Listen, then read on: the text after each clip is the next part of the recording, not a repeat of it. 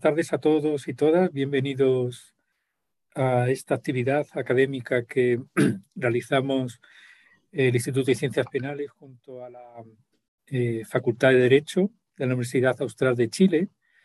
Esta es la segunda edición de las denominadas jornadas regionales del Instituto, que es una actividad que organiza el Instituto con ciertas instituciones y facultades eh, regionales eh, con la idea de promover la discusión de temas penales de actualidad.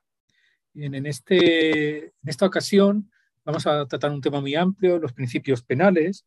La razón, una razón fundamental es que los principios penales están de moda, ¿eh? podríamos decir, en Chile, fundamentalmente con el nuevo proceso constituyente en el que se volverá a discutir eh, qué principios vamos a recoger en la Constitución y también porque la actual política criminal eh, en temas relacionados con el feminismo, con la criminalización de los pueblos originarios, el medio ambiente, etcétera, eh, los principios penales juegan un papel eh, fundamental.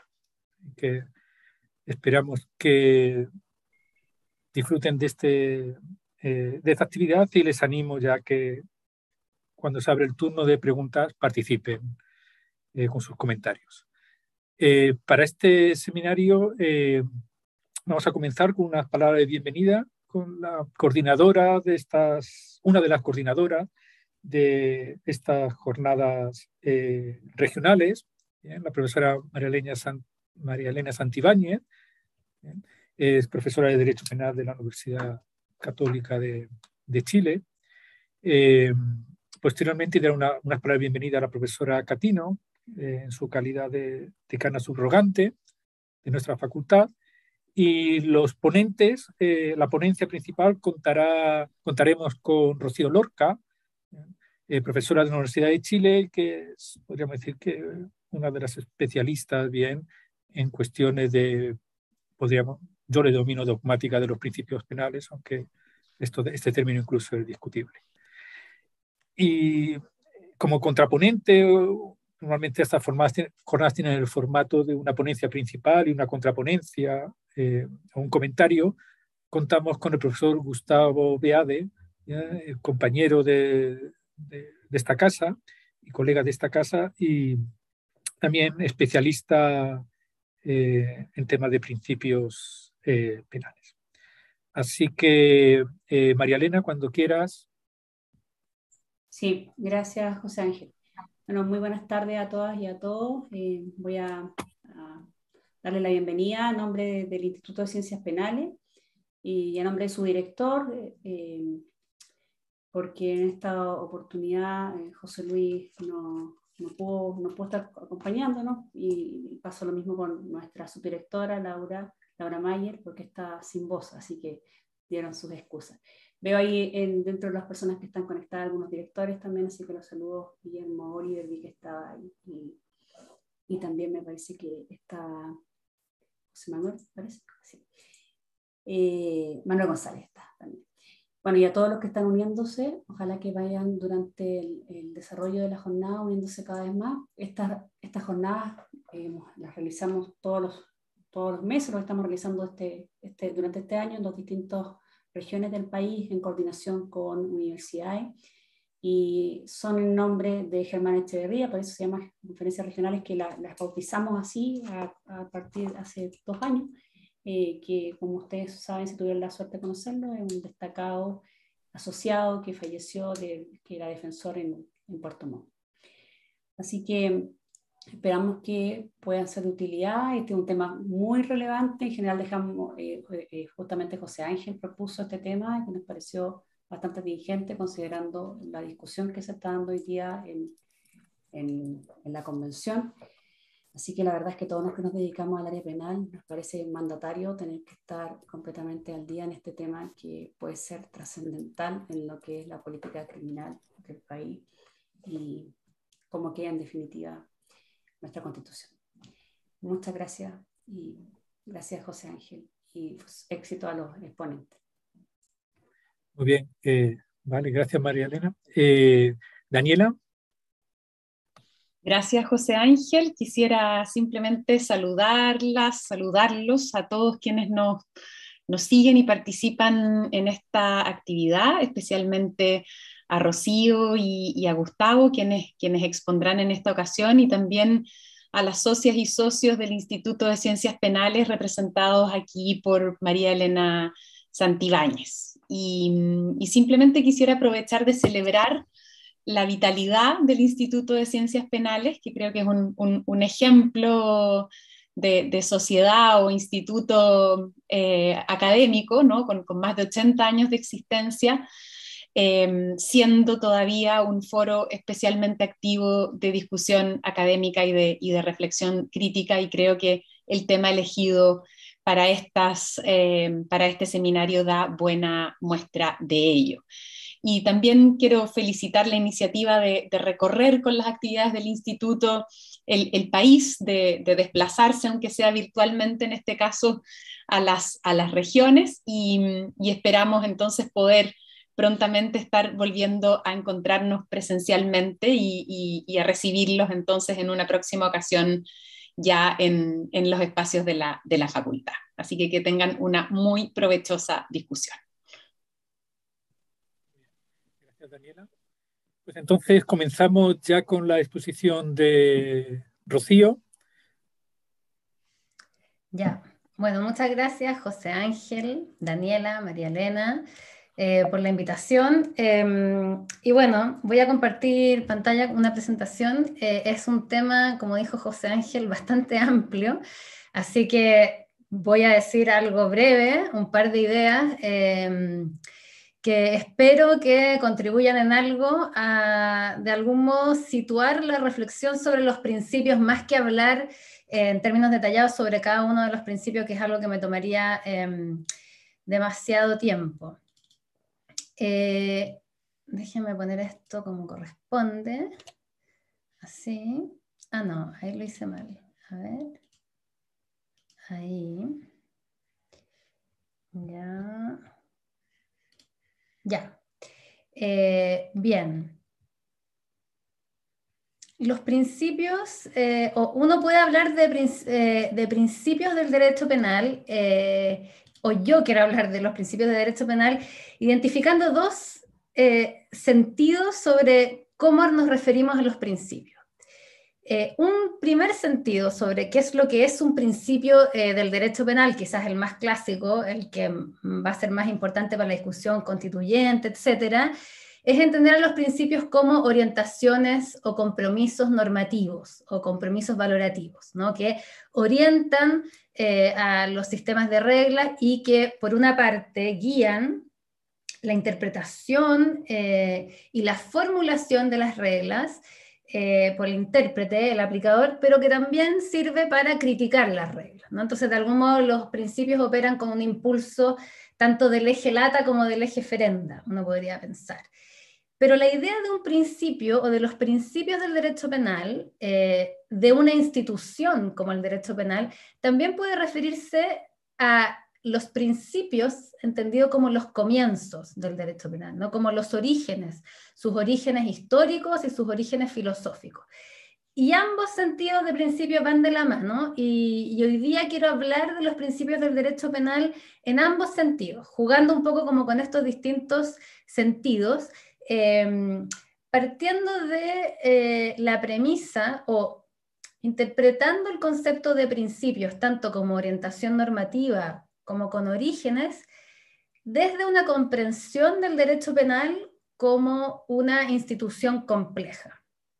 Compleja en el sentido que es una institución que regula una práctica social que cumple diversas funciones y en la que no existe, a mi parecer, una relación de prioridad demasiado clara o evidente entre estas distintas funciones.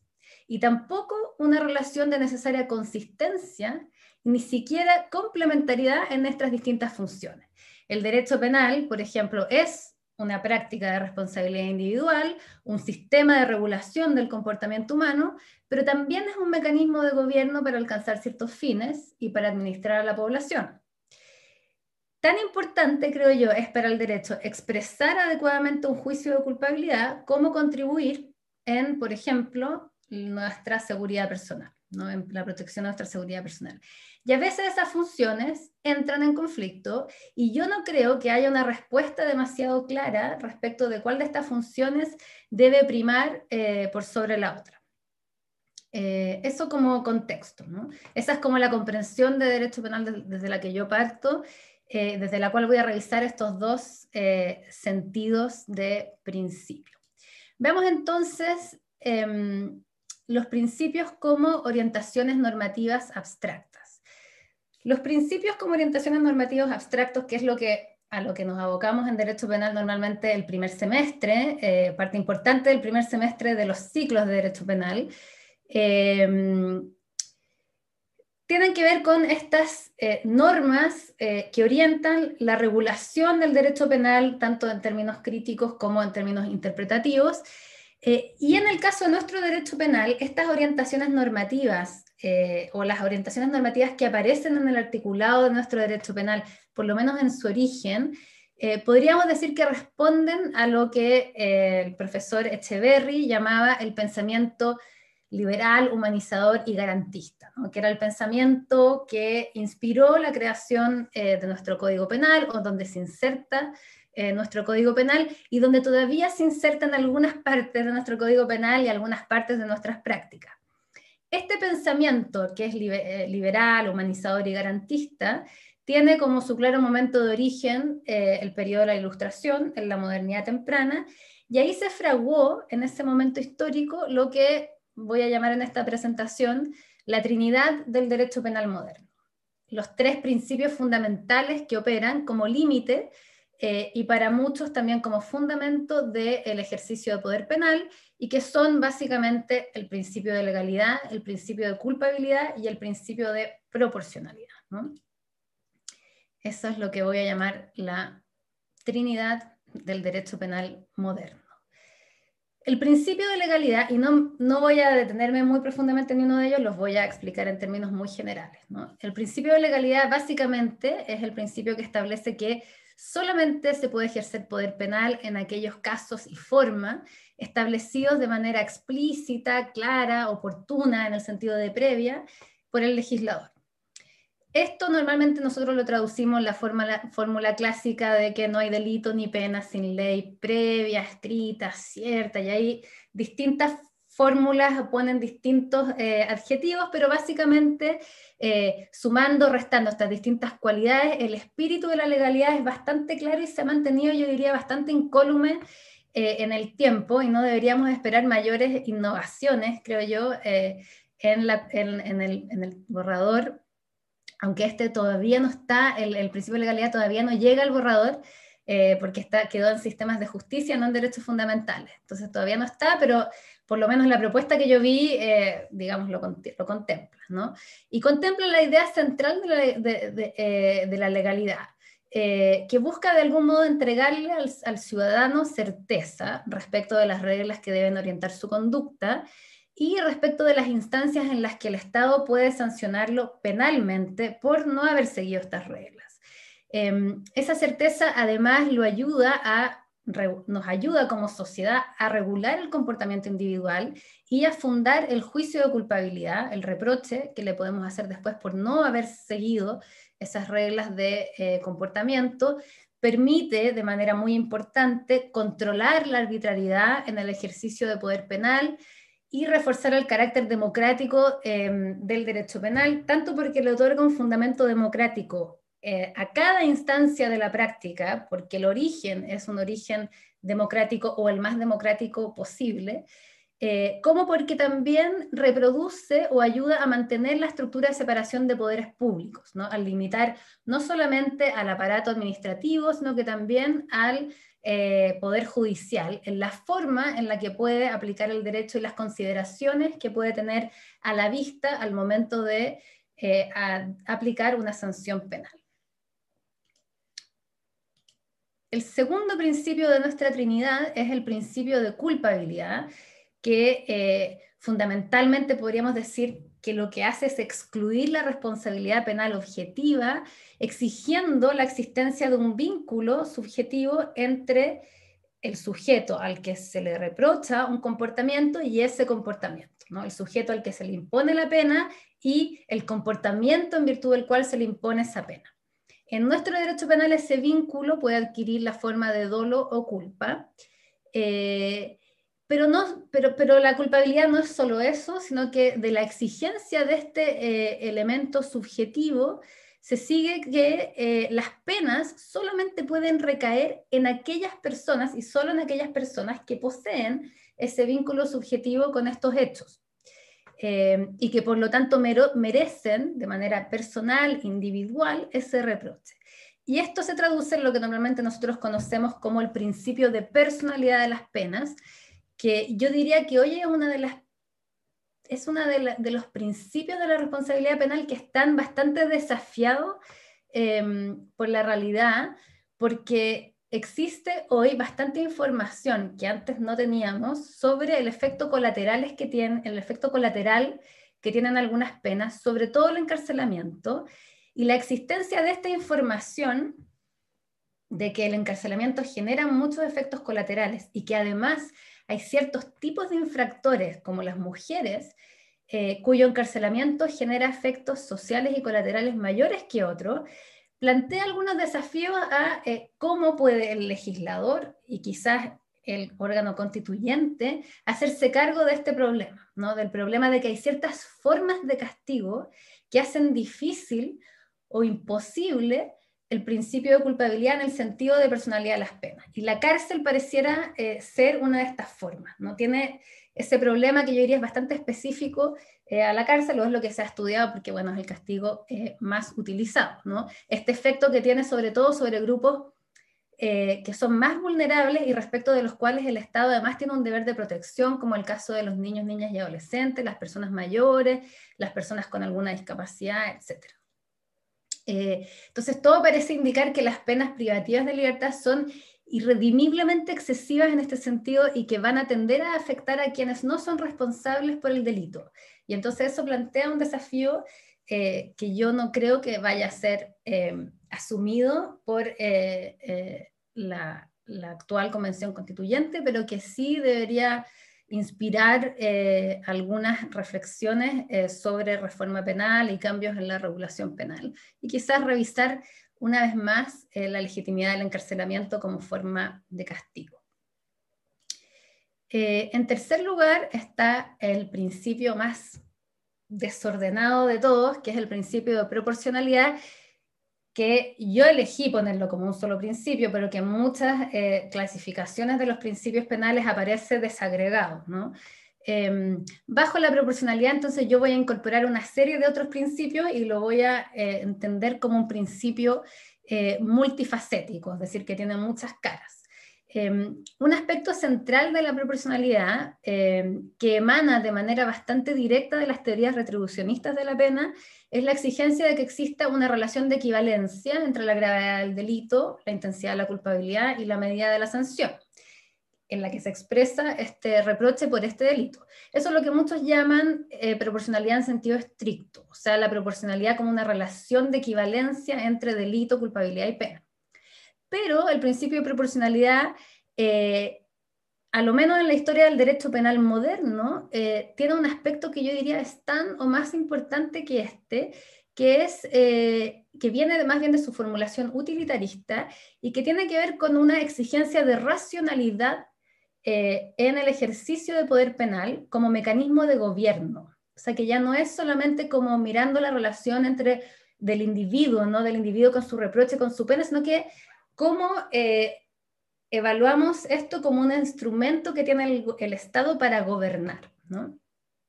Y desde ese punto de vista, eh, eh, yo diría que gran parte de las aplicaciones que nosotros, o las concreciones de este principio tienen que ver con, este, con este impulso de regular la racionalidad de un instrumento de gobierno más que eh, de mirar lo, apropiado que puede ser un reproche o una pena como respuesta a un comportamiento.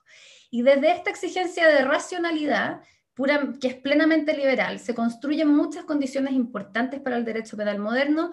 Yo creo que la primera, la más importante, la más emblemática del liberalismo es eh, el principio de lesividad, principio de daño o principio de exclusiva protección de bienes jurídicos, que la formulación de John Stuart Mill se conoció como principio de daño y que buscaba fundamentalmente impedir que el gobierno o que el Estado gobernara eh, mediante el uso de la fuerza para imponer una cierta virtud o unas ciertas formas de vías consideradas como decorosas, pero eh, cuya desviación o la desviación de esas vidas no le generaban daño a nadie. Es decir, es una prohibición de perseguir conductas que no generan daño, eh, porque la criminalización de esas conductas que no generan daño no solamente es contraria a la neutralidad que tiene que tener un gobierno liberal en términos de plan de vida, sino que también, y esto es como una crítica, podríamos decir, más marxista más de izquierda, eh, es la principal forma a través de la cual el derecho penal puede ser utilizado como una herramienta para gobernar minorías, ¿no? O para gobernar grupos oprimidos. Por ejemplo, ejemplo clásico es el delito de vagancia, ¿no? Como el delito de vagancia es una forma de administrar la pobreza, de evitar el desempleo y todo eso que está muy descrito, eh, eh, digamos, ya en comienzos de siglo, eh, muestra la importancia que tiene este principio que regula el derecho penal como forma de gobierno. Em, en esa búsqueda de racionalidad también se insertan eh, los conceptos de proporcionalidad que han surgido en la doctrina, en doctrinas constitucionales contemporáneas sobre control de legitimidad de la afectación de derechos fundamentales.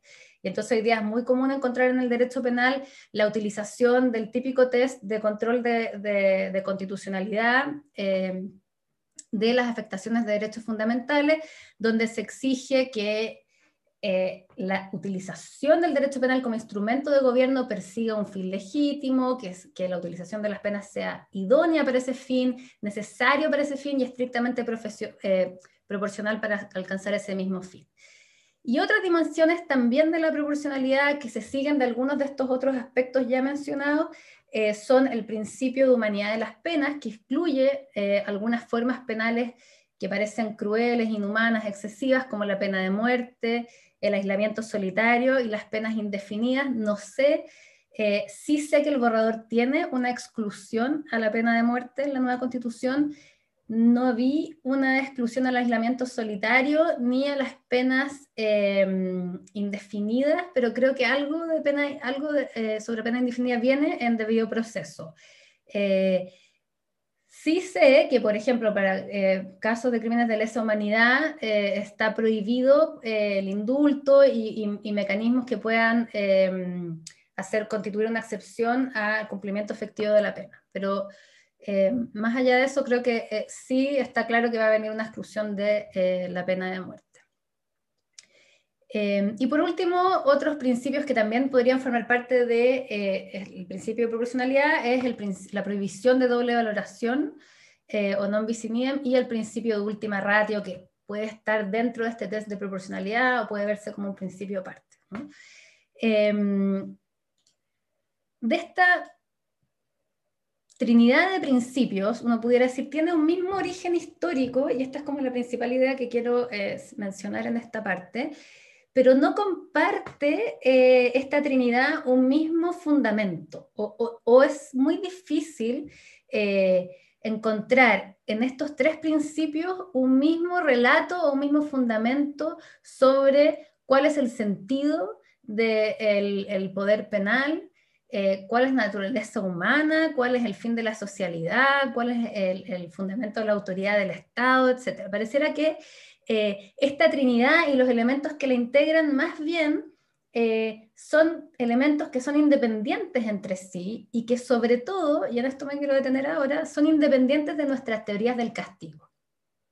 Y si bien nuestras teorías del castigo se encuentran en un diálogo relevante con estos principios, yo pienso que es más correcto em, entender, investigar a cada uno de estos principios mirando su propia historia jurídica y filosófica, es decir, el propio fundamento que tiene cada uno de ellos y la propia agenda regulativa que tiene cada uno de ellos. Em, esto no es lo que voy a hacer aquí, pero digo, lo que quiero plantear es este punto metodológico. Es decir, el punto metodológico es básicamente que me parece inconveniente intentar explicar estos distintos principios del derecho penal en un esquema sistemático eh, e internamente consistente que esté orientado por algún sentido o fin del derecho penal o de las penas. Y creo que es inconveniente porque primero conduce a una versión creo yo, necesariamente limitada de los principios, porque los obliga, eh, digamos, a ser un principio consistente con un cierto sentido. Eh, y la historia de estos principios no, eh, no, se deja explicar solamente desde esos sentidos de la pena.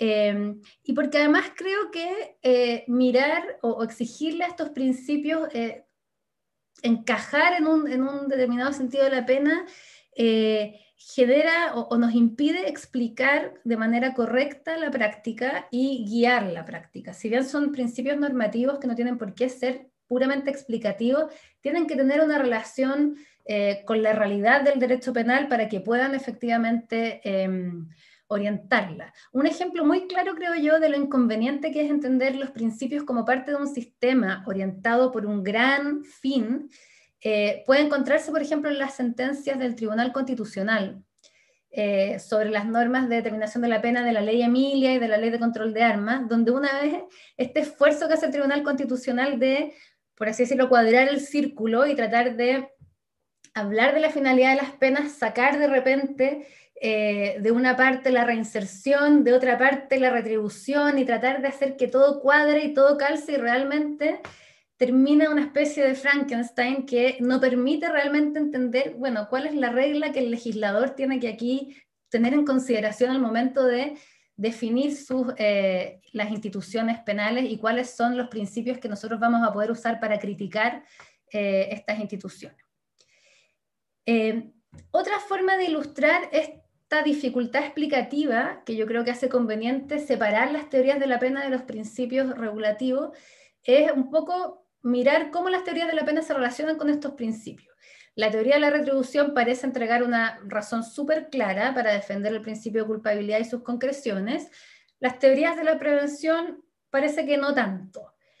Pero la prevención nos permite formular un principio proporcional bastante más rico, más amplio y más complejo y limitador eh, que el que parece ofrecernos la teoría de la retribución. Eh, la, idea de última ratio, la idea de intervención mínima, de fragmentariedad, de necesidad, nada de eso encuentra un fundamento demasiado claro en la retribución. Eh, y los retribucionistas tienen que darse, pienso yo, bastantes vueltas, a veces algo incómodas, para poder eh, sustentar eh, estas, ideas que son, sin embargo, muy fundamentales en, en la ideología del derecho penal moderno. Entonces yo creo que hay que abandonar el esfuerzo de pensar a los principios del derecho penal en base o mirando los fines de la pena.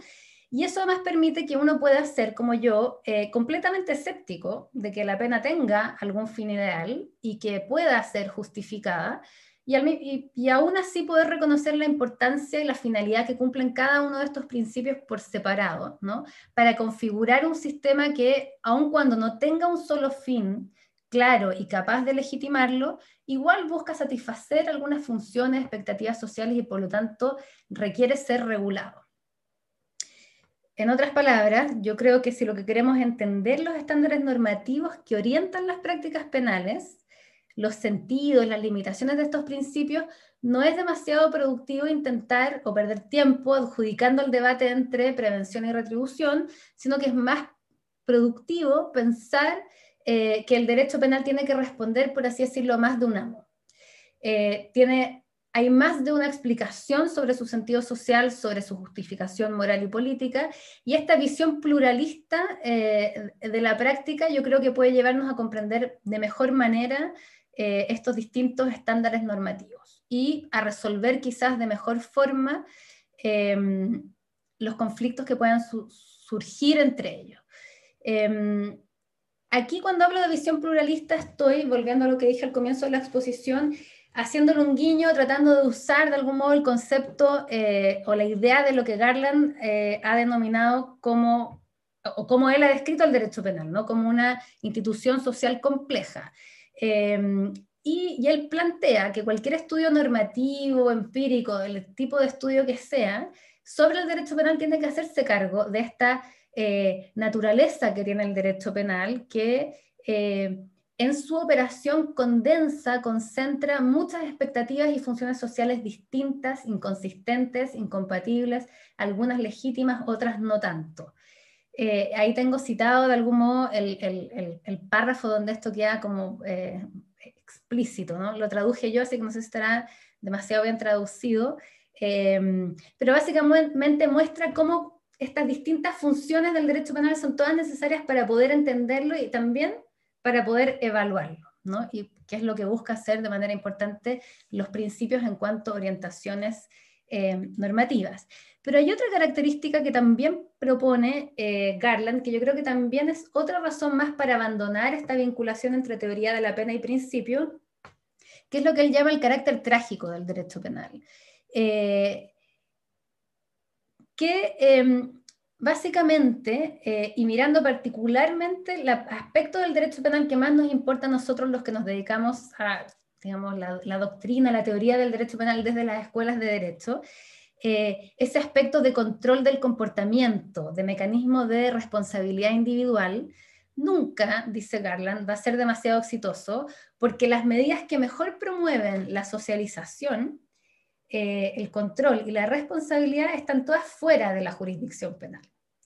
Eh, entonces, más allá de las expectativas que uno tenga sobre las funciones que impone la retribución y el utilitarismo, el castigo siempre va a ser un último recurso no en el sentido normativo de que debería ser lo último a lo que vamos a recurrir porque es una forma de afectación de derechos, sino que más bien es un último recurso en un sentido trágico, ¿no? en el sentido de que recurrimos al castigo cuando ya no sabemos qué hacer o no, eh, no queremos hacer lo, que debemos hacer o no podemos hacer lo que mejor resolvería un problema social.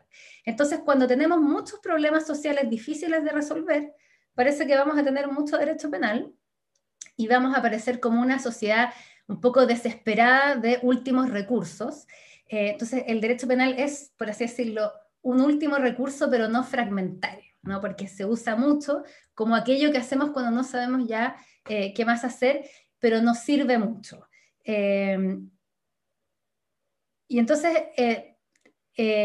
la idea es que uno entienda los principios del derecho penal como principios que regulan una práctica que es plural, que cumple distintas funciones, pero que además es una práctica que de algún modo da cuenta de una, de, un de una falla social y que, y que siempre va a ser incapaz de satisfacer sus finalidades porque los mecanismos idóneos para sus fines están fuera de ella y por lo tanto siempre va a ser de algún modo un mal, quizás necesario, un mal necesario.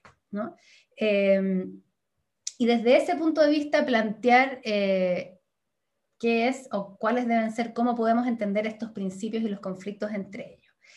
Quizás la, em, visión que estoy proponiendo aquí eh, puede sonar un poco agonista, eh, pero podría explicarse o plantearse eh, en los términos propuestos por un filósofo muy famoso que se llama Isaiah Berlin, donde él proponía entender el pluralismo valorativo o caracterizaba el pluralismo valorativo a través de un verso del Arquíloco, un poeta griego, que decía que el zorro sabe muchas cosas mientras que el erizo sabe solo una, solo una pero grande. Entonces el pluralismo valorativo que yo tengo en mente es como ser como un, como un zorro, ¿no? El derecho penal hace muchas cosas, sabe muchas cosas, ninguna quizás la hace muy bien, pero bueno, tiene, nosotros tenemos como teóricos del derecho penal de algún modo tener que lidiar con toda esa multiplicidad de cosas en vez de pretender construir una gran teoría sistemática eh, que dé respuesta para todos como haría eh, un erizo. Eh, los zorros tienen la virtud de que pueden alojar mayor complejidad y reflejar las tensiones y conflictos que hay entre intereses, transparentar esos conflictos y tomar opciones, por así decirlo, más informadas, más genuinas. Pero frente a estas tensiones, conflictos que parecieran alejarse como del ideal más sistemático de la codificación que también formaba parte del ideal eh, garantista. Los erizos, en cambio, aparecen eh, quizás de manera más humilde, más sencilla, con la virtud de la coherencia, con una gran receta para todos los problemas, eh, aun cuando esa coherencia nos obligue a cierta simplificación. Yo creo que ese es como el conflicto y yo voto, mi idea es aquí persuadirlos de que mejor ser un zorro que un erizo. Veamos ahora el segundo, la segunda parte, aunque esta es más breve que la anterior, eh, de, eh, el segundo sentido en el cual uno puede referirse a los principios. Eh, y quiero hablar sobre este segundo sentido que tiene que ver con los orígenes del derecho penal, pensando un poco sobre el futuro del derecho penal, dado que estamos en este contexto de reflexión institucional de algún modo tratando de ver cuáles son los grandes desafíos que el, derecho penal tiene hoy día. Y yo diría que el principal desafío, o uno de los principales desafíos que tiene hoy el derecho penal, es de algún modo volver al principio, en el sentido de volver eh, a sus orígenes, eh, al, momento, eh, y voy a entender aquí como orígenes, el momento en el cual el castigo intentó ingresar plenamente al mundo del derecho, o el momento en el cual la filosofía política, los teóricos del derecho penal intentaron eh, dominar completamente al castigo y juridificarlo completamente, organizarlo completamente a través del derecho. Este yo creo que es un poco el planteamiento, o uno lo puede acercar al planteamiento del minimalismo, del garantismo penal, pero es ecléctico en términos de su finalidad. Pero básicamente es un intento por regresar a los ideales del derecho penal moderno, donde parecía que era posible avanzar hacia una racionalización del derecho, que permitiera reducir los niveles de violencia social y contener la arbitrariedad del poder, del poder público. Este volver al principio no tiene que entenderse en términos conservadores como retroceder, sino como un volver lógico, ¿no? como un volver eh, a esas condiciones que nos permitían imaginar el derecho penal como una práctica racionalizable, capaz de habitar el mundo del derecho, un mundo predecible eh, donde supuestamente triunfan, o por lo menos intentan triunfar, las virtudes de orden, racionalidad y mesura. Eh, un mundo, podríamos decir, donde el derecho penal con todos los problemas que pudiera tener, igual podría parecer como un mecanismo de justicia y no de injusticia, como un mecanismo que bajara los niveles de violencia, no que los aumentara. Hoy día vemos de algún modo em, que estamos en una especie como de crisis del derecho penal, que yo creo que está bastante asumida por prácticamente todos quienes profesan de algún modo u otro las disciplinas penales.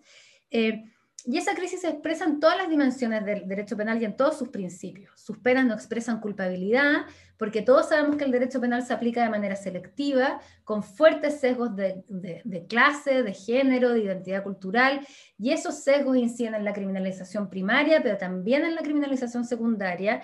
Sus penas tampoco expresan culpabilidad en términos de proporcionalidad estricta, porque la cárcel es excesiva, eh, la cárcel es inhumana, es excesivamente denigrante. Sus penas tampoco contribuyen a la seguridad porque sabemos que el derecho penal no genera mayor protección que otros mecanismos. Y su dimensión simbólica tampoco parece contribuir demasiado a la cohesión social porque se aplica en lugares y espacios sociales donde hay tanta desintegración que el castigo no logra cumplir ese rol de cohesión social, de integración, de simbolizar un, movimiento hacia la justicia. Entonces, esta crisis ha de algún modo despertado los movimientos abolicionistas, por supuesto, y ha reforzado la agenda de un derecho penal mínimo y también el escepticismo penal. Eh, y yo creo que se puede describir como de algún modo un volver atrás, ¿no? Eh, un volver atrás en los principios liberales, en, esta eh, por así decirlo, eh, Trinidad eh, liberal, donde la gran búsqueda, eh, yo creo, era lograr contener al derecho penal a través del derecho. Esto es algo que Anthony Duff ha denominado la parsimonia penal, ¿no? volver a, a esa especie de parsimonia y irnos, alejarnos de la guerra contra el delito. ya voy terminando.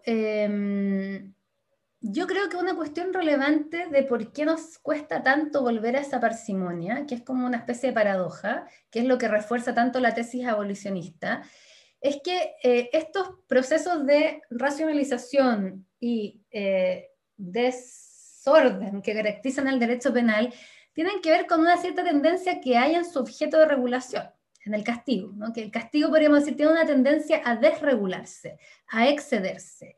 Y entonces la posibilidad del derecho penal de estar mesurado y aparecer como derecho es una posibilidad escurridiza. ¿no? Y esa es una posibilidad escurridiza tanto para quienes son monistas como quienes son pluralistas. Eh, entonces, eh, uno siempre puede identificar esta crisis, aun si, es, eh, si considera que hay más de una función y que el, derecho penal nunca se puede plenamente justificar. Uno igual puede identificar una crisis cuando el derecho penal pierde completamente su carácter de legalidad, ¿no? se transforma en algo más bien salvaje. Em, porque el material del derecho penal de algún modo es la violencia, es un elemento salvaje. Y, y la gracia del abolicionismo de algún modo es sugerir, bueno, salgámonos de ese salvajismo y vamos a algo plenamente civilizado, ¿no? Eh, porque el, derecho penal intenta regular la violencia a través de violencia, ¿no? Eh, y los castigos aparecen como una especie de hechizo que dotaría de legalidad y racionalidad algo que es bastante salvaje. Eh, y aun cuando hayamos tenido momentos de mayor regulación de esto, pareciera que la única forma de arrancar de, este, este, monstruo es efectivamente eh, terminar con él, como propone el, abolicionismo. Lo que pasa es que eso parece una agenda bastante difícil, ¿no? Eh, y por lo tanto, en vez de perderse en esa agenda, pareciera ser eh, más constructivo seguir trabajando en el ámbito de estos principios que intentan de algún modo evitar los coletazos de este monstruo salvaje que yace dentro del, del derecho penal. Para eso, creo yo, y con esto sí eh, voy a cerrar, no basta, sin embargo, volver a esta trinidad clásica liberal de principios eh, del derecho penal, sino que es necesario establecer algunos mecanismos institucionales más concretos, eh, yo creo, para limitar la producción legislativa. Que, yo diría que es la principal forma en la que se expresa este monstruo, ¿no? en la sobrecriminalización y la expansión de los castigos. Eh, y yo creo que aquí eh, lo primero eh, que habría que hacer, y esta es como una propuesta de legiferenda de algún modo, es establecer una limitación, y a mí me habría gustado que estuviera esta en una nueva constitución, de hecho lo propusimos con Javier Willeman y Paz Razabal en un documento, una limitación a la dictación de leyes penales que exija al legislador mostrar cómo su ley cumple con los estándares de proporcionalidad, o por lo menos hacer un análisis presupuestario de la ley penal y un análisis carcelario. Es decir, que el legislador si dicta una ley penal, diga, bueno, ¿cuál va a ser el impacto de esta ley en términos carcelarios y en términos presupuestarios? ¿Se puede ejecutar, no se puede ejecutar? Ponerle una exigencia eh, de evaluación presupuestaria a la ley penal, básicamente. El segundo es un límite que a mí me habría gustado, eh, que tiene que ver con un principio de humanidad de las penas más exigente. Me habría gustado ver, eh, no sé, quizás todavía lo vamos a ver, hay que ver cómo queda el informe de justicia, una regulación que impusiera máximos en las penas privativas de libertad, como, como existen en otros lugares del mundo, penas de privativas de libertad más cortas, eh, el riesgo de eso es que se abra la posibilidad de hacer custodias de seguridad, como ocurre en, algunos países europeos. Entonces ahí hay que ver cómo podemos compatibilizar esos, esos intereses. Eh, y por último, claramente la gran eh, necesidad institucional que requiere nuestra Trinidad para, poner, para poder tener este efecto racionalizador es contar con una ley de ejecución penal y con procedimientos judiciales efectivos que impidan que la cárcel sea este mundo eh, que se desregula y que el derecho pierde la capacidad, la atracción de eh, incidir sobre él.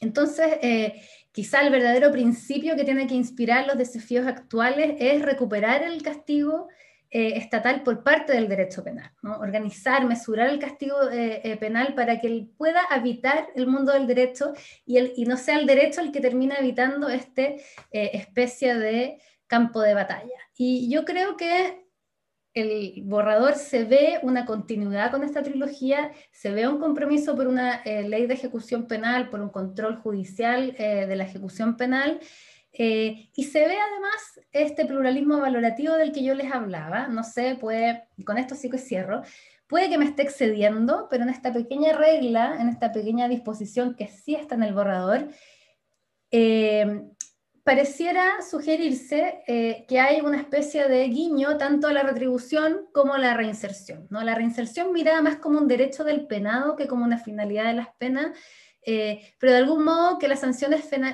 penales tienen como objetivo el cumplimiento de la pena, por un lado, que es una lógica más retribucionista, y por otro lado la inserción social de la persona. Eh, entonces yo creo que vamos a tener, si es que el Tribunal Constitucional sigue mi teoría, no va a tener tantos problemas porque no va a tener que cuadrar el círculo, sino que puede incorporar eh, más de una finalidad y más de un compromiso en la interpretación de eh, estas garantías. Y con eso concluyo. Muchísimas gracias. Muchísimas gracias, eh, Rocío.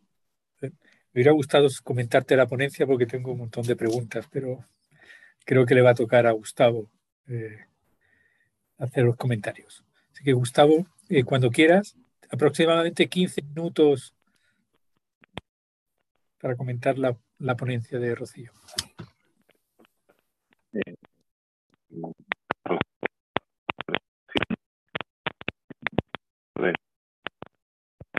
Buenas tardes. Todos, todas y todos los que están eh, ahí o verán después.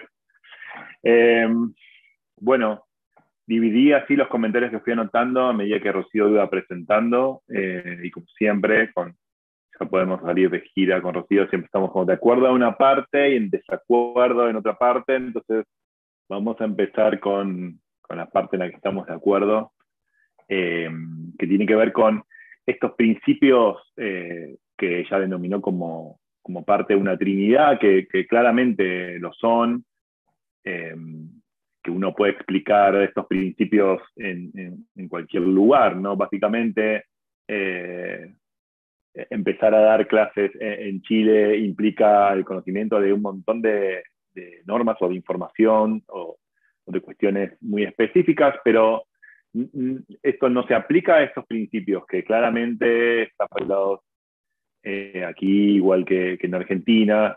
Y, para mí lo importante de, estos tres principios es básicamente eh, estar de acuerdo o, defender esta idea que, presentó Rocío, que es, bueno, podemos volver a pensar estos principios como, como se pensaba anteriormente, sino que a mí me interesaba presentar, como reacción a lo que ella había presentado, esta idea de, bueno, ¿qué, que nos invitan a hacer estos principios, ¿no? ¿Qué, qué cuestiones están dando vueltas ahí que son importantes para eh, mejorar, pensar o evolucionar de esos ideales liberales que, claramente ya no funcionan como funcionaron y bueno, y por suerte no funcionan como funcionaron porque podemos pensarlos de una forma eh, distinta y tal vez mejor. Eh, pensaba sobre el principio de legalidad básicamente que, que, en general uno lo asocia también con eh, las cuestiones vinculadas con la criminalización primaria y criminalización secundaria. en la construcción de, normas penales y la participación democrática en las normas penales. Me parece que es relevante pensar que en un contexto como el que vive Chile actualmente, donde eh, se está reformando la Constitución después de tanto, tanto tiempo y, tanto que ha pasado en el medio desde que eh, sucedió el estallido social y ahora se empieza a, materializar esta eh, idea de modificar la Constitución, es pensar qué lugar tenemos, bueno, yo todavía no, no, no, voy a participar de este rol, pero qué lugar tienen los ciudadanos y las ciudadanas en la eh, construcción de normas penales. Y me parece eh, importante eh, señalarlo. Debería ser un rol importante, debería ser un rol central porque en definitiva es algo que tiene que ver con el derecho, como, como bien describió Rocío, más importante y más grave que tiene el Estado entre manos para, para aplicar eh, a sus eh, ciudadanos y ciudadanas. Entonces, es necesario que haya una participación democrática importante en las normas penales. Siempre hay cuestiones vinculadas con o miedos. Incluso a mí me sorprende que, por ejemplo, estudiantes de, de, de primer curso de Derecho Penal ya tienen como, bueno, pero el populismo penal, profe, y entonces, bueno, el populismo penal es un problema, pero se combate con, con democracia, con discusión, con eh, poder plantear posiciones que no sean las posiciones autointeresadas que uno tiene sobre esos temas, poder escuchar a las partes interesadas, poder escuchar a las personas que pueden llegar a ser afectadas por estas eh, normas. Y en eso, bueno, uno abre el juego y tiene que resolver conflictos. Si uno cree que hay que reformar y hay que tener una ley de ejecución penal, lo más probable es que tengan que intervenir las personas privadas de la libertad para poder escuchar su voz en esos problemas. Y eso me parece como algo central en esta idea de cómo vamos a pensar las reglas y, las normas penales de acá en más. Eh, entonces, me parece que pese a lo lento que puede llegar a generar, o lo lento que puede llegar a ser un proceso donde se discutan las normas penales, lo difícil que resulta imaginarlo, lo complejo que puede llegar a ser instrumentarlo, me parece que como, como principio o como idea vinculada al principio de legalidad es, es central, o sea, que es necesario que eso en algún momento sea parte de eh, lo que nosotros eh, conseguimos discutiendo estos problemas. ¿no? Que haya mayor participación democrática de las personas también va a generar que uno se vincule más con los problemas, se informe mejor, eh, tenga posibilidades de contar sus propias experiencias. Eh, entonces me parece que, al menos me, parecía importante mencionar esta, idea asociada a la idea de la legalidad y a la forma en la que creamos las normas penales. Eh, la segunda cuestión tiene que ver con la idea de culpabilidad y con los efectos colaterales del castigo que, ella mencionó eh, a, la mitad de la presentación y, sobre todo al final. Y me parece también importante algo que también es relevante pensar en, la manera en la que nosotros imaginamos el derecho penal. Y esto es que independientemente de lo que más adelante voy a, discutir, que es cómo pensamos la fundamentación del castigo, creo que estamos de acuerdo o deberíamos estar de acuerdo en que es necesario pensar que alguien que cumplió un castigo eh, ya no tiene deudas con nosotros y con nosotras y debería formar o volver a ser parte de la comunidad como era anteriormente.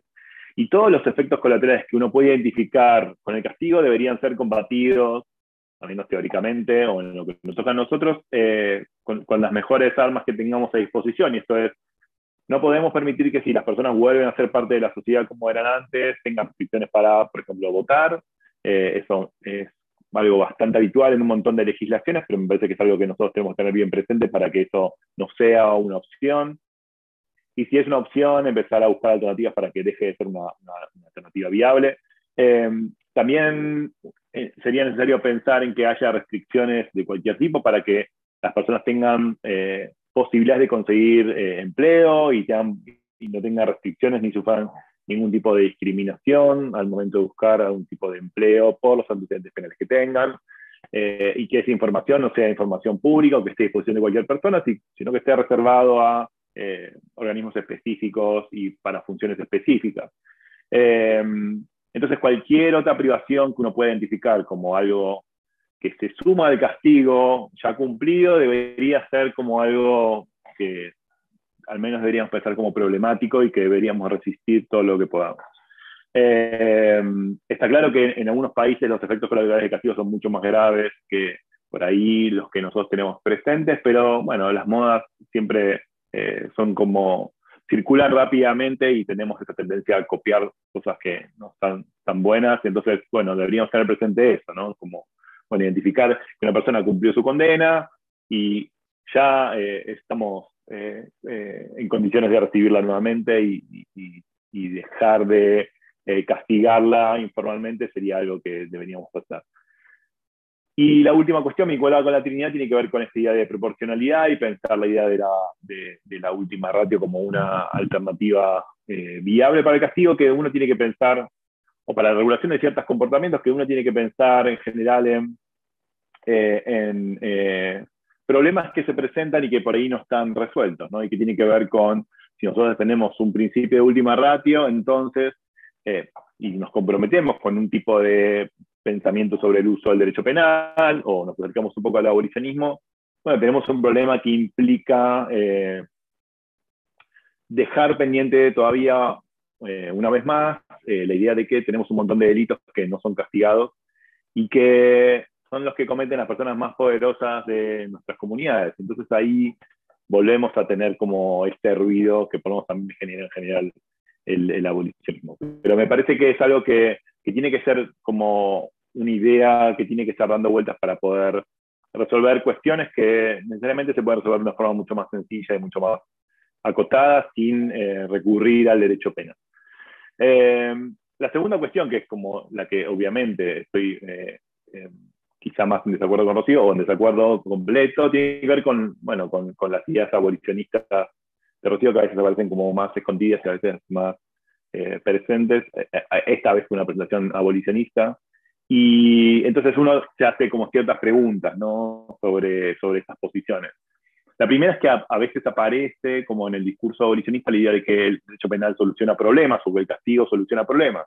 Y, en general, yo no creo que, ningún teórico piense que el castigo soluciona problemas, y el castigo, en todo caso, eh, eh, o el derecho penal, en todo caso, impone castigos o asigna responsabilidades, eh, pero no soluciona problemas. Y en general, el discurso de que soluciona problemas el castigo es usado en general por los defensores de la mano dura, que son los que, en general, son los que utilizan los políticos y las políticas. Entonces, bueno, ahí a veces las referencias que dan los críticos de la formulación de castigo en general siempre está asociada con esta idea, ¿no? Que, bueno, no solucionamos nada con castigar a una persona. Bueno, pero no era la idea solucionar, era otra cosa. Eh, entonces ahí, cómo pensar la función de castigo es un problema.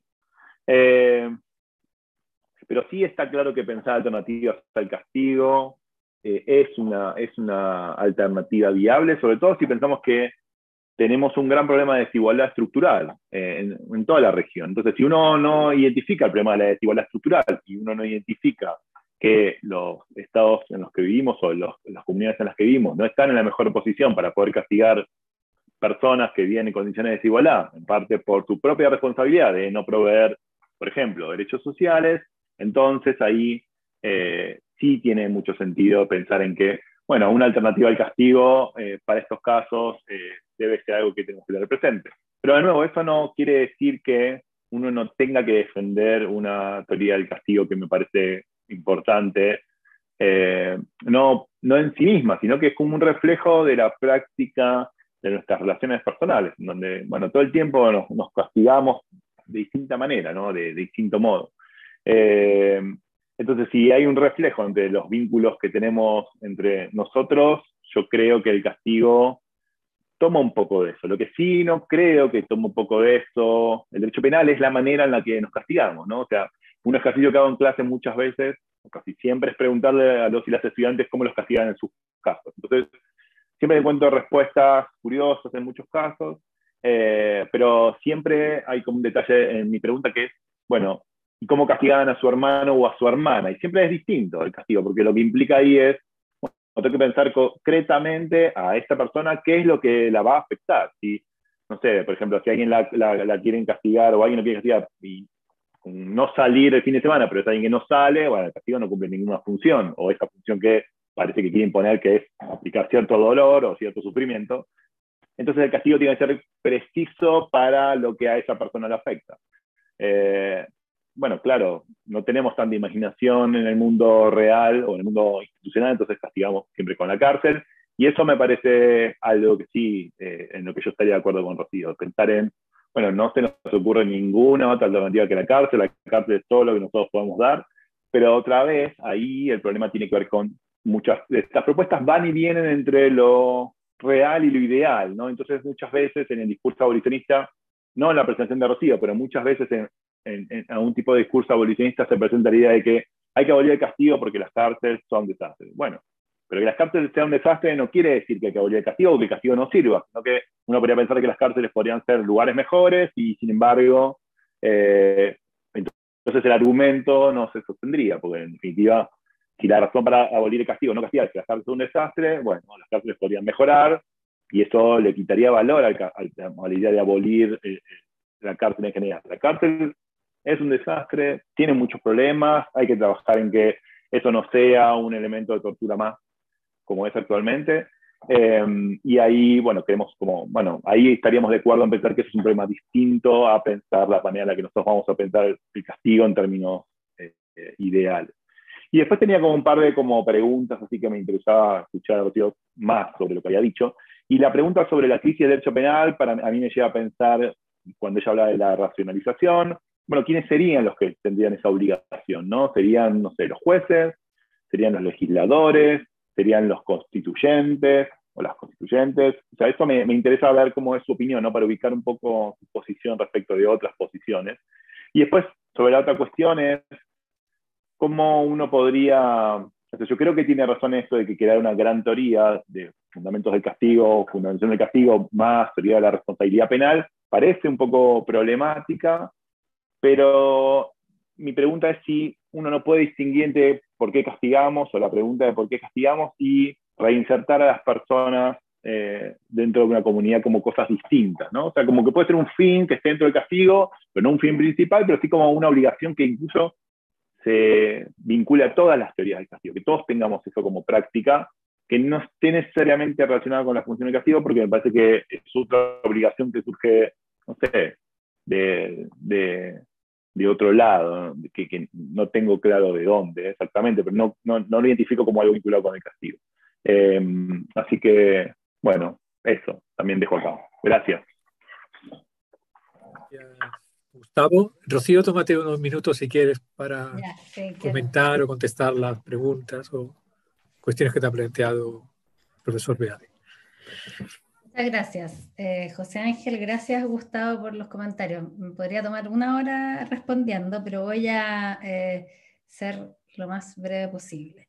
Eh, yo creo que lo que planteas sobre la, mm, esta como legalidad, este fundamento democrático, yo creo que eh, la fundamentación democrática del derecho penal eh, es solo una parte de la legalidad y que el corazón de la legalidad, como yo lo entiendo, es otro, no es, no es tanto ese. Creo que, y cuando, o sea, si, le vamos a una exigencia de democratización al derecho penal, eh, eso es una innovación eh, valorativa, yo creo, en, las expectativas que nosotros tenemos del derecho penal. O sea, el y, y, yo no lo pondría como parte del principio de legalidad, sino que lo pondría como una agenda paralela porque creo que el principio de legalidad está muy como teñido por esta función eh, eh, como mecánica, eh, de, de, de, predecir, de certeza, etc. Y, en cambio creo que la democratización, para que sea productiva y para que no sea peligrosa,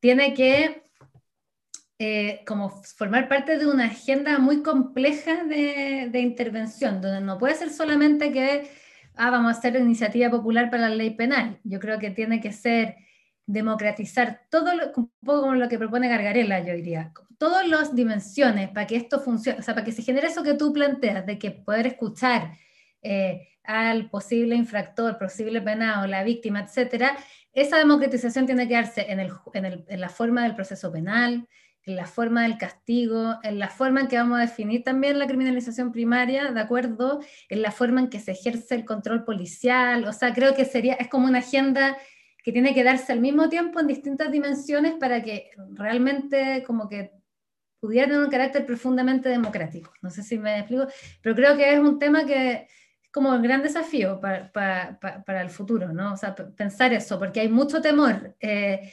eh, de, distintos lados a, a, a, eso que yo creo que es, es interesante como eh, empezar a desmitificar.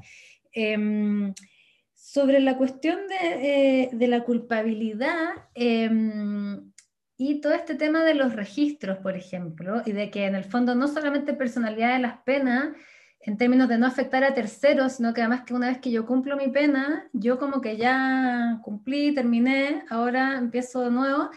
Eh, claro, eso desde el punto de vista de las teorías de retributivas tiene mucho sentido, desde otras teorías no tanto. Eh, y yo creo que y a mí no me gustan los registros, eh, y concuerdo contigo en, que creo que es mejor y más racional que eso sea así, que de algún modo se cumplía la pena, uno pueda volver a un lugar de, digamos, de inocencia, ¿no? Por, por, decirlo de alguna forma. Pero, pero yo creo que es, para poder hacer eso hay que mirarlo no solo desde el punto de vista de la culpabilidad, sino que también hay que mirarlo desde el punto de vista de los intereses que explican por qué eh, tenemos registro? ¿Por qué se priva el derecho a voto? Y esa es la idea, como por así decirlo, del, del pluralismo valorativo trágico, que es como, ok, yo preferiría no tener esta, que, que, que esta función de, de, de, protección, de seguridad, no se expresara en, una, en un conflicto con la culpabilidad, pero se expresa. Y entonces, ¿cómo responder, creo, en los en sus propios términos a ese, a ese interés es como más, un camino más productivo que simplemente decir, eso no se justifica por culpabilidad. No sé si me... Esto es puramente estratégico, no, no es de principios, ¿no? que, eh, como que creo que eso es como el, el, el como el, punto metodológico, por así decirlo, eh, de, del escepticismo. Eh, y ahora con el abolicionismo, eh, esto de que yo tengo una, estoy en desacuerdo un poco, o sea, me parece como buena objeción al abolicionismo decir, nosotros no, todos los que defendemos derecho penal andamos diciendo que el derecho penal soluciona los problemas, así que eh, esa no es una razón para abolirlo, no es una razón suficiente. Eh, y, pero yo diría que la, mi principal razón para ser abolicionista no es esa, o sea, esa es una de las razones, porque igual yo no soy, si fuera algo no sería, yo creo, puramente retribucionista, y entonces, eh, yo igual creo que el derecho penal tiene que cumplir funciones sociales positivas, constructivas, más allá de lo simbólico y del merecimiento y de dar a cada cual lo que uno se merece. Eh, y por lo tanto, si no las cumple, creo que es que creo que es un problema. Y creo que es un problema para el derecho penal porque en el discurso público, la defensa, cuando uno presenta los argumentos abolicionistas, tiende a ser vamos a tener vendetta, vamos a tener linchamiento en las calles y va a aumentar el delito. O sea, ese es, una, es un argumento contra el abolicionismo y por eso que el abolicionismo yo creo también es tan insistente con el punto, pero que el derecho penal no sirve para evitar el linchamiento ni tampoco sirve para protegernos de los delitos.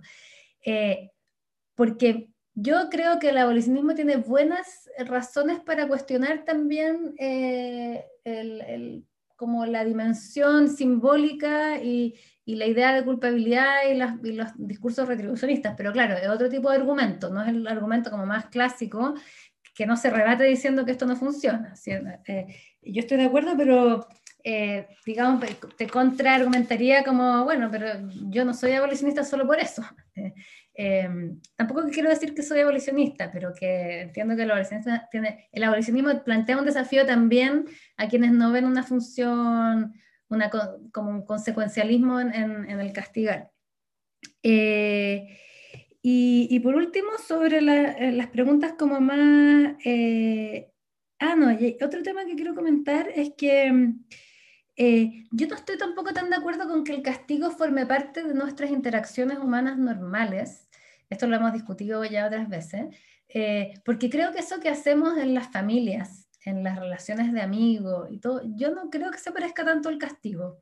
eh, creo que son sanciones, creo que son reacciones que imponen una restricción en los privilegios que hay en una relación, pero que no es un castigo en el sentido que es un castigo las penas, que son castigos las penas estatales porque carecen eh, de un eh, elemento que tienen las penas estatales que a mí me parece muy em, único, que es como esta administración muy deliberada eh, de un mal. O sea, en el, proceso penal hay un proceso muy largo, muy lento de esta persona cometió un delito, lo vamos a llevar al juez, vamos, pasan meses que definitivamente se decide aplicar este mal.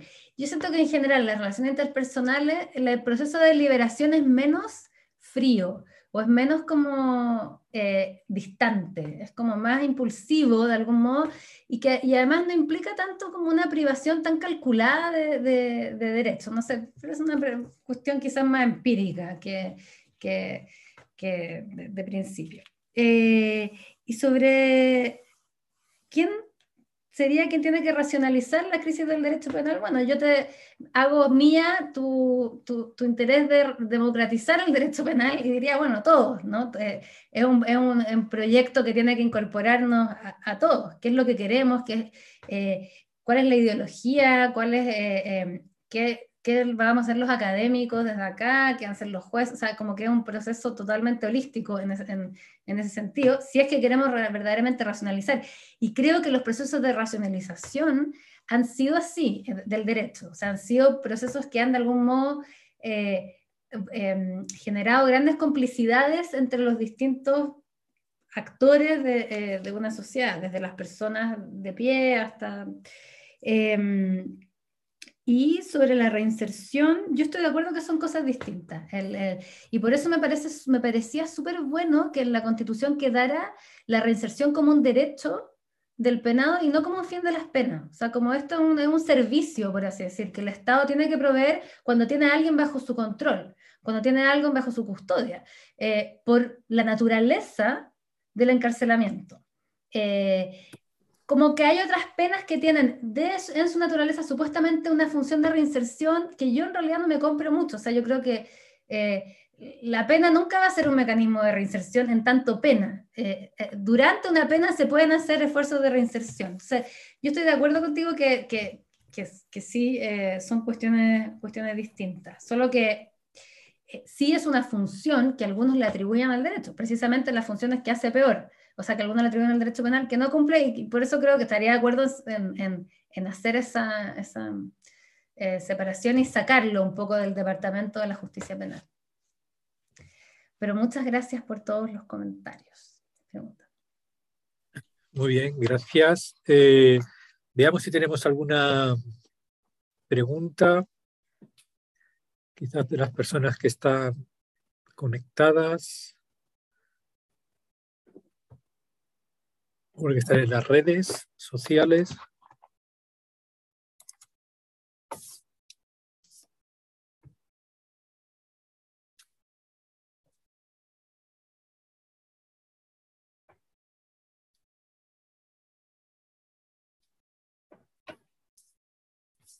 Ya, yo tengo un par de cosas sí, de lo que se ha hablado aquí en el, en el y o sea, preguntarle tanto a Rocío y a Gustavo eh, qué principios, fines, derechos relacionados con el derecho penal creéis que deberían incorporarse expresamente en la, en la Constitución, ¿eh? que eso es un tema relevante porque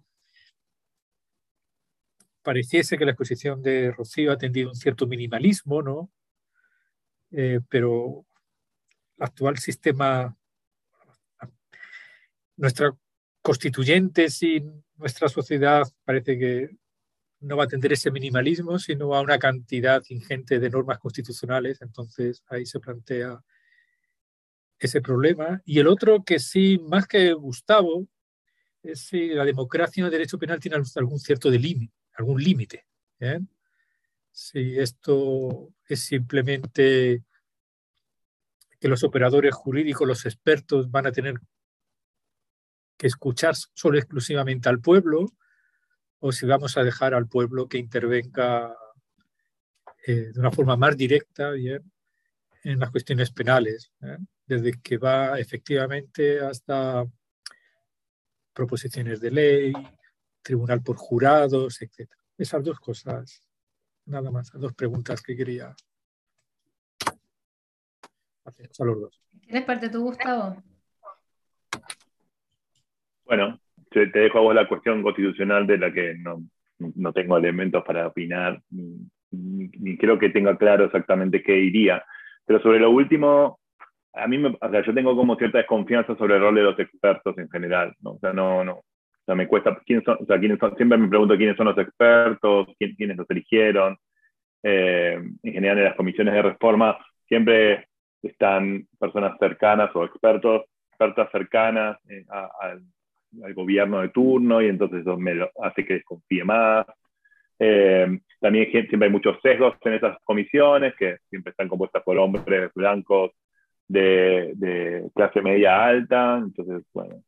Y, además una cuestión histórica que a mí me, siempre me hizo ruido y que una vez, eh, una vez un amigo me hizo ver y que tiene que ver que los expertos en la, en, en la criminología positivista, ¿no? Ferri, Garófalo y Lombroso eran expertos, y entonces ellos decían que era el derecho penal y nosotros seguimos esto. Entonces, si eso no fue una buena razón para seguir a los expertos, porque ahora sí tenemos buenas razones para seguir a los expertos? Entonces, me parece que es importante pensar que si es un derecho penal, en donde hay cuestiones donde eh, cualquier persona puede opinar, me parece relevante que, participen. Los expertos opinarán sobre cuestiones en donde las personas que no conocen derecho no pueden opinar. Entonces, bueno, qué sé yo, ámbito de validez espacial de la ley. Bueno, sí, no sé, no tengo idea. Alguna vez un amigo para pelearme me decía, bueno, esto de la democratización, ¿cómo hacemos? Artículo 1 del código, votamos ámbito espacial en una plaza. Bueno, no, o sea, no necesariamente todas las personas van a tener interés en participar en todos los temas, pero en algunos temas y tenemos que estar abiertos a que suceda. Y entonces el rol de los expertos será un rol similar al de otros, pero a mí no me, no me satisface la idea de que dos, tres personas elegidas, quién sabe por quién, eh, establezcan las normas que nosotros tenemos que seguir nosotros fanatizados digamos eso porque lo hizo el maestro tal. Eh, entonces, eh, de, de, ese lugar, creo que de ese lugar parto de la desconfianza sobre los expertos. Y después, ¿qué, ¿cuánto más? No sé. O sea, eso que dijo Rocío es cierto, es una posición como la de Galera, como como bien fuerte. A mí el juicio por jurado me simpatiza bastante, pero desconozco exactamente cuál es la discusión en Chile o tengo información muy sesgada. En Argentina es otra discusión. Eh, pero a mí me parece un, aspecto interesante de la participación democrática. La gente se compromete con una decisión castigar a una persona de una forma diferente a pedir que lo maten por televisión. Entonces estar ahí, conocer al imputado, ver su familia, ver su, su, relato, su historia, hace que cambie un poco la visión y, y aparte un vínculo de responsabilidad institucional que genere el juicio por jurados a los ciudadanos y las ciudadanas que me parece relevante. Y, y entonces, bueno, diría eso, ¿no? Que, que me parece que, que, el rol de los expertos tiene que ser como, bueno, menor, porque en definitiva, menor o igual a otros. entonces, eso sería como una respuesta rápida. Gracias, José. Yo quiero comentar sobre esto mismo porque eh, yo creo que yo tengo una visión más eh, escéptica que Gustavo sobre el, punto. O sea, yo eh, le tengo un poco de temor a, no escuchar a los expertos. O sea, digo, entiendo como la, preocupación política, pero también hay mucho conocimiento sobre el, el, efecto, los resultados de algunas políticas criminales. Por ejemplo, esto yo lo veo mucho en las demandas del movimiento feminista, que, eh, por ejemplo, uno, uno puede ver que hay demandas que se están haciendo hoy día en Chile que hace 20 años se implementaron en otros lugares del mundo y hay estudios que muestran una cierta realidad, que, que digamos, bastante bien descrita, de fenómenos que se repiten. Y yo no puedo, conociendo esa realidad, de, eh, privilegiar, o me cuesta mucho privilegiar, es decir, que la definición de la política criminal eh, no eh, le otorgue un espacio privilegiado a ese conocimiento. Me, entiendo el problema eh, político eh, y bueno, cómo aseguramos que quienes no esté experto y todo, pero al mismo tiempo, cuando uno es un experto, entre comillas, y tiene una información, es como un poco lo que pasaba con las vacunas y la ciencia. Y hay una cierta información, es muy difícil uno, al manejar esa información, no querer tener una influencia que eh, digamos que es como eh, em, oligárquica de algún modo, ¿no? Que, que, no es democrática, que uno quiere que esa opinión eh, valga un poco más o tenga un espacio de, no de, digamos, que, que, tenga una influencia, porque uno conoce ciertos costos, sabe algunos peligros que no están a disposición de las personas porque hay mucha ideología que ofusca eh, la realidad. Entonces, eh, yo sí tengo como un poco de ese temor. por eso que digo que habría que hacerlo todo como de una manera muy colaborativa. Yo, eh, no, yo soy media minimalista en el sentido que no creo que haya que hacer grandes cambios en la constitución en términos de los principios, em, porque creo que como que lo más importante que es la legalidad, está el principio de culpabilidad, creo que lo relevante es la cuestión de la personalidad de las penas, porque eh, hay ciertas formas penales que sí afectan a terceros, eh, y entonces es importante que eso esté ahí y cómo eso lo vaya a interpretar el legislador. Después quizás el legislador se va a poner creativo y va a decir, bueno, miremos los efectos colaterales, generemos, empezamos a generar penas que se hagan cargo de eso.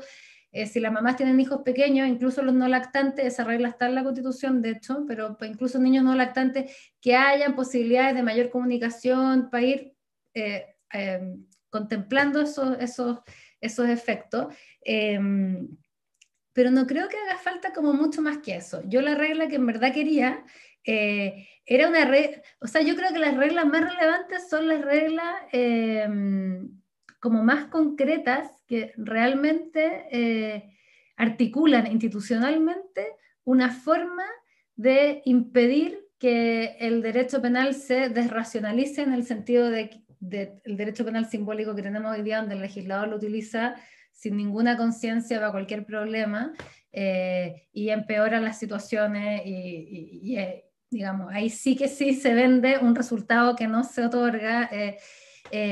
Y yo por eso le tenía mucho cariño a esa regla de control presupuestario, porque yo creo que más que grandes principios de hablar de proporcionalidad y la necesidad y la idoneidad, al final, eh, si uno puede articular eso mediante una revisión obligatoria de presupuesto, eh, quizás de esa forma eh, se genera como el, el, impacto y la práctica, la actitud de parsimonia, más que dejando una declaración demasiado vaga, demasiado abierta. yo estoy de acuerdo con José Ángel en que claro, la constitución ya es bastante amplia, ¿por qué no nos amplificamos eh, por este lado? Yo creo que a mí me parece que hay bastantes reglas eh, penales que, que, yo creo que son importantes, de la ejecución de penas, de la reinserción, eh, y, como que no he hecho muchas cosas de menos, salvo hasta del, de la regulación, de la creación de ley penal. por parte del legislador, hacerla como más, ponerla un, poco más de, de, trabas, Em, y, la justicia por jurado no, no, es algo en lo que yo tenga mayor entusiasmo. Em, no, le veo la, gran, la gran ventaja. Así que, estoy con la actitud yo conservadora de si no hay una clara, una clara razón para innovar, eh, eh, no innovar. Y además que creo que esto es algo que en algún momento lo dijo con mucha vehemencia, en, en sentido positivo, para ir a Razabal, que está por ahí, que si uno regula demasiado también eh, la cárcel, lo penal, te obligas a reproducir la práctica y, cierras un poco la posibilidad de irse alejando y, de disminuir también la práctica, que era una razón eh, para no regular demasiado la cárcel. y, dejar más abierta la, y hacer más posible la diversificación de, respuestas penales. También tiene problemas porque, bueno, igual hay que regularla porque es difícil que no la vayamos a tener, pero eh, sí, yo sigo siendo minimalista a pesar de que tengamos un exceso en otras eh, disciplinas dentro de la Constitución, me conformo con unas pocas reglas eh, fundamentales. eh, y echo de menos la regla presupuestaria que ya les comenté.